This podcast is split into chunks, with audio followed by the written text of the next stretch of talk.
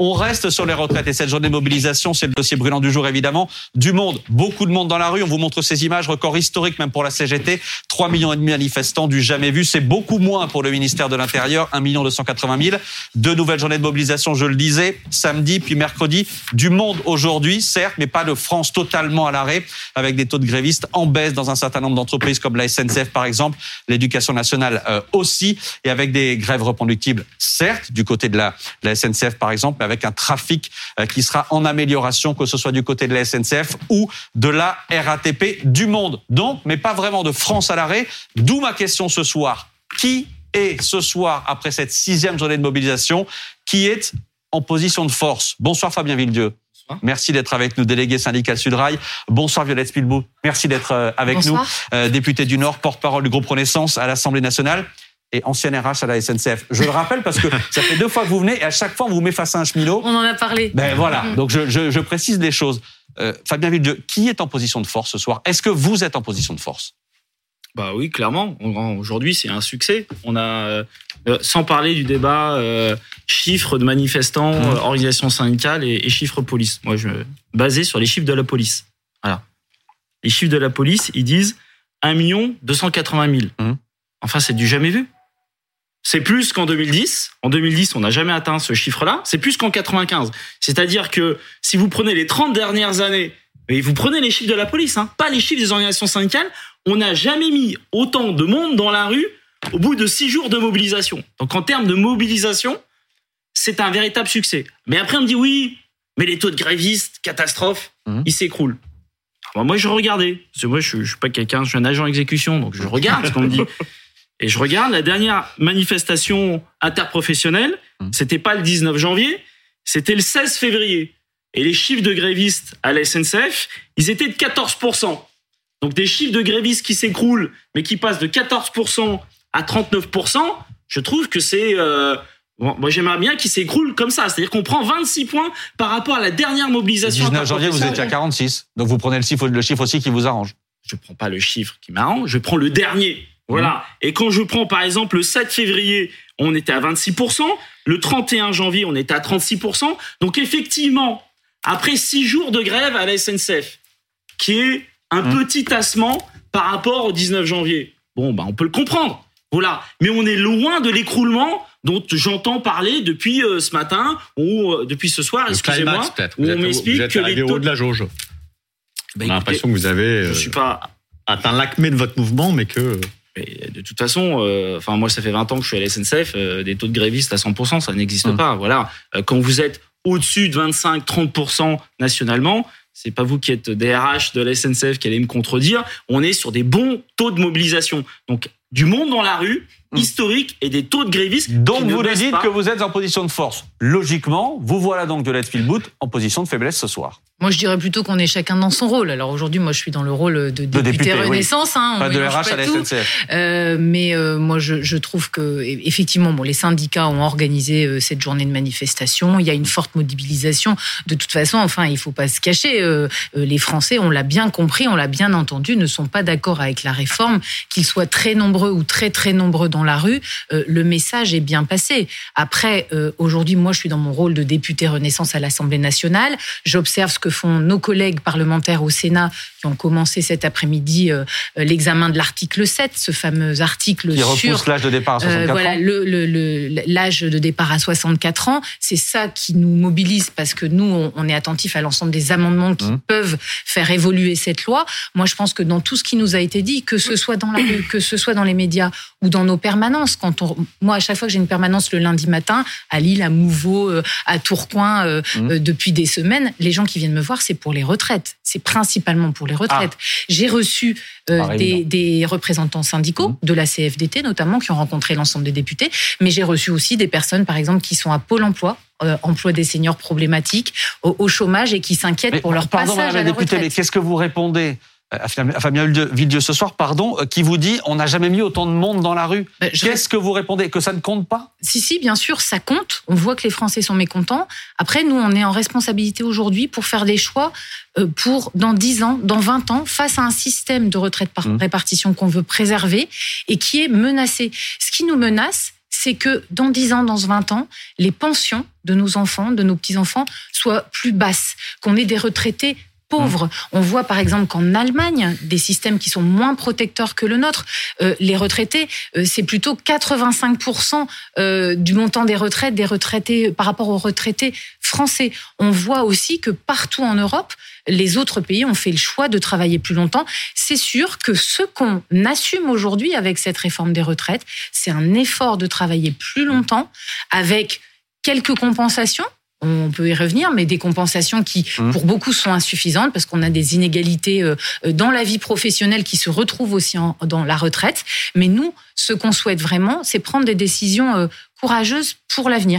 Et c'est impopulaire, c'est sûr. Ah ben voilà, Fabien Villedieu, impopulaire, mais ce sera fait quand même. Ben, on verra bien. Hein. Comme on dit, hein, c'est la fin euh, du bal qu'on paye les artistes. Hein. Et pour l'instant, c'est pas terminé. Hein. Mais moi, il y a un exercice quand même pas facile à faire euh, de votre côté, c'est expliquer qu'il n'y a pas d'argent pour financer la sécurité sociale et faire une loi justement pour régler ce problème-là. Et vous faites ça au mois de février, le mois où toutes les entreprises du 440 publient leurs chiffres de bénéfices. Et là, le dernier euh, qui est tombé, c'est euh, une, entreprise que la plupart des Français ne connaissent pas, c'est CMA CGM. Ils font Mhm. des transports euh, de fret ferroviaire. Ils viennent d'annoncer 23 milliards de bénéfices. Donc, quand, sans être un dangereux gauchiste, en disant on veut tout prendre, l'argent, des profits. La plupart des Français, ils se disent, il y a un problème. Ou d'un côté, on nous dit, faut se serrer la ceinture parce qu'il n'y a pas d'argent pour financer la sécurité sociale. Mhm. Et tous les deux jours, on attend euh, Total, euh, 15 milliards de bénéfices, CMH, CGM, 23 milliards de bénéfices. Il y a des gens qui sont raisonnables, qui disent peut-être qu'il y aurait des moyens de financement de la sécurité sociale via ces grandes entreprises qui visiblement ont suffisamment d'ar- d'argent pour financer en partie la solidarité nationale et notamment au niveau euh, des sécurités sociales. Je pense que c'est quelque chose qui peut s'entendre aujourd'hui. Spielbout. Bah, je, je pense que monsieur a raison sur une chose, c'est que ce moment du débat des retraites, il fait émerger deux sujets euh, principaux euh, dans notre rapport au travail. Euh, Non, mais le là, premier, pardon, on vous parle, le premier, c'est le sujet on des vous parle des salaires. bénéfices. Non, mais c'est le sujet des salaires, c'est le sujet de la bénéfices. façon dont les salariés sont associés euh, à la croissance des entreprises, qui est un sujet majeur, qui est un gros défi. Mais sur les bénéfices des entreprises, pardon, mais Bah, ça veut dire que nous, on a des propositions qu'on doit faire sur euh, une meilleure participation et rémunération des salariés. On est en train d'y travailler Mhm. avec Bruno Le Maire sur quand il y a des dividendes exceptionnels, pouvoir avoir des primes exceptionnelles pour les salariés. Enfin, moi, tous ces sujets-là, j'y suis hyper et là, on vous favorable. parlait de Et financement puis retraites. Deuxième sujet, le deuxième sujet, c'est le sujet de la qualité de vie au travail, parce que quelque part dans la contestation sur cette réforme des retraites, ce qui ressort beaucoup, c'est l'inégalité. En 2010, euh, la réforme des retraites qui avait été portée euh, par Eric Verse était une réforme des retraites qui faisait surtout des économies pour le système de retraite, 35 milliards d'euros par an. Euh, en 2023, on, propose une réforme qui fait aussi beaucoup de de- d'économies, 18 milliards euh, d'euros par an euh, en 2030, mais on en consacre un tiers à des avancées sociales. C'est peut-être pas encore suffisant. On sait qu'au Sénat, on travaille sur le sujet de, de la surcote pour les femmes. On sait qu'il y a le CDI senior qui va certainement passer, donc il y a encore des avancées. Mais c'est sûr que euh, on a nous un objectif, c'est avoir une société du plein emploi. C'est avoir une que- société qui est plus Alors, attendez, égalitaire Charles. aussi entre Pauline- les femmes et les hommes pendant la carrière professionnelle. Pauline a levé la main juste avant et après je donne la parole. Pauline Simonet. Oui, je, je réagissais, vous avez dit tout à l'heure, le message est bien passé face à cette mobilisation extrêmement importante Mhm. encore aujourd'hui, sixième jour de mobilisation. Et au contraire, qu'est-ce que ça veut dire le message est bien passé? Parce que ce qu'on voit concrètement, c'est qu'au contraire, ça, ça glisse euh, sur le gouvernement. Il peut y avoir autant de monde dans les rues. Finalement, qu'est-ce que vous dites aux Français qui ont manifesté aujourd'hui, aux grévistes euh, qui ont arrêté le travail, euh, face aux sondages hein, qui sont euh, évidemment très majoritairement contre cette réforme des retraites Qu'est-ce que vous leur dites? Vous pouvez continuer à descendre dans les rues, vous pouvez continuer à faire la grève. Finalement, Pas rien ne va changer. Bah, Pas si. du tout. En tout cas, moi, c'est pas mon, mon comportement déjà quand on vient m'interpeller sur ce sujet.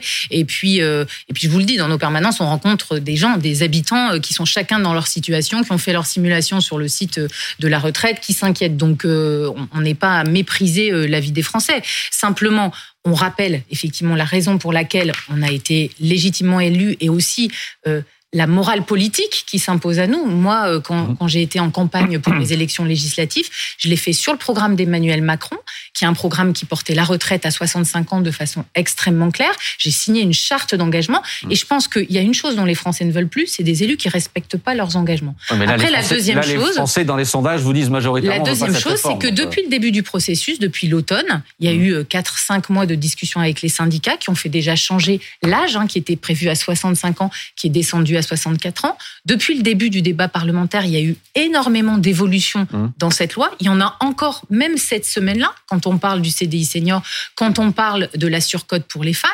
Et moi, je suis convaincue qu'encore après, on va faire des avancées. Ça a soulevé tout le sujet, par exemple, des inégalités euh, dans les droits familiaux. Il y a une trentaine de cas différents, c'est hyper complexe.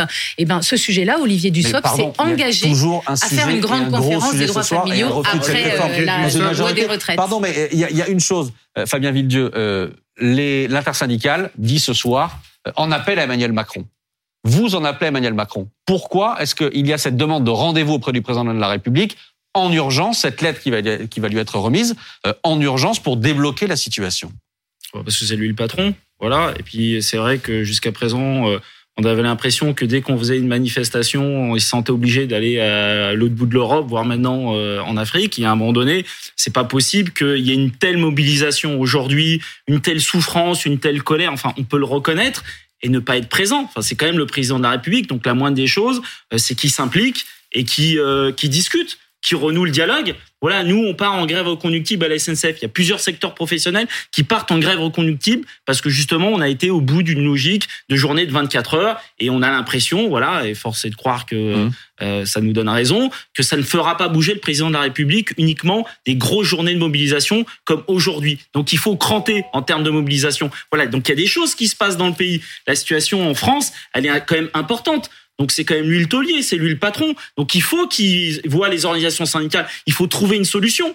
Nous, on a des propositions. Il n'y a pas de problème d'explosion des dépenses. Il y a des problèmes de ressources. Et ben les Alors attendez, on va, rester sur syndicales. le, on va rester sur le cas d'Emmanuel Macron. Est-ce que vous nous dites ce soir, Violette Spielbout, effectivement, le président va ouvrir la porte de l'Élysée en grand pour recevoir Philippe Martinez, Laurent Berger et consorts Alors ça, c'est la phrase que vous dites. En revanche, l'Élysée a déjà euh, Mhm. euh, répondu à cet appel en disant que la porte on était nous dit ouverte. la porte de l'exécutif est toujours restée ouverte. Moi, je vais vous dire ce que je souhaite. Moi, moi je, le, je le dis, quand je rencontre des conseillers de Mmh. l'Élysée, quand on est parlementaire, on rencontre euh, les conseillers dans les ministères à l'Élysée. Moi, je le dis, euh, s'il y a une lettre qui est adressée avec des propositions, parce qu'on sait bien que nos oppositions à l'Assemblée, c'est pas des propositions qu'elles avaient, qu'elles avaient, c'est plutôt du blocage. S'il y a des propositions qui sont faites par les syndicats, bah oui, moi j'espère qu'Emmanuel Macron recevra les syndicats. Ah. J'espère Oui, mais- qu'il y aura ce dialogue renoué, parce que je je pense que euh, euh, plus que jamais, dans la situation où on est aujourd'hui euh, dans le pays, avec l'inflation, avec euh, la crise énergétique, avec la guerre en Ukraine, avec ce sujet des retraites qui inquiète les Français,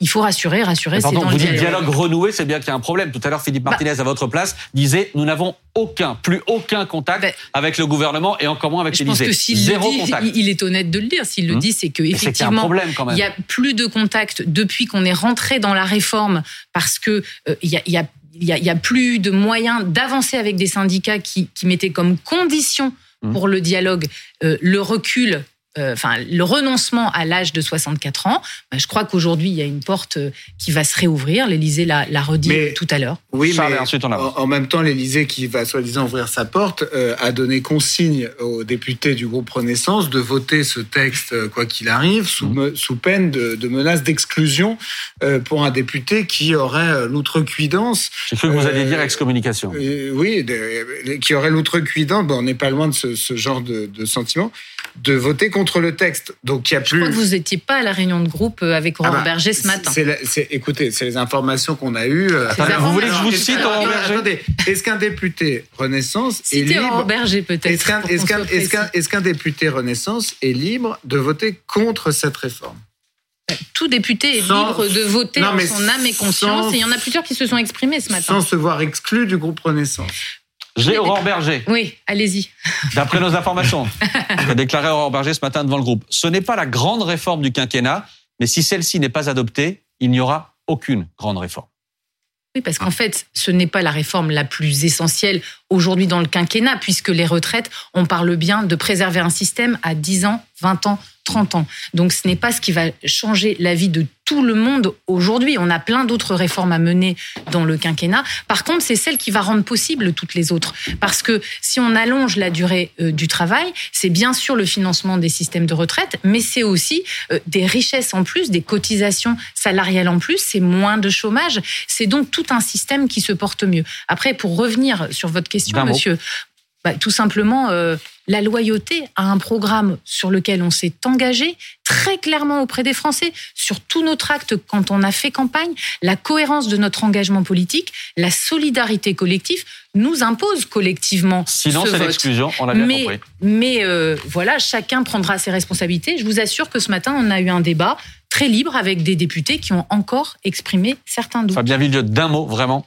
Bah, c'est une réforme qui va pourrir la vie de millions de gens. Voilà. Et c'est pour ça, c'est pour ça que ces gens se mobilisent, c'est pour ça qu'on a fait une manifestation historique aujourd'hui, c'est pour ça qu'il y a plein de secteurs professionnels qui sont en grève, et c'est pour ça que samedi, on refera une grosse manifestation. Manifestation samedi et la semaine prochaine euh, également. Merci beaucoup Fabien Villedieu d'avoir été avec nous. Merci Vedette Speedboot d'avoir été avec nous également ce soir en direct.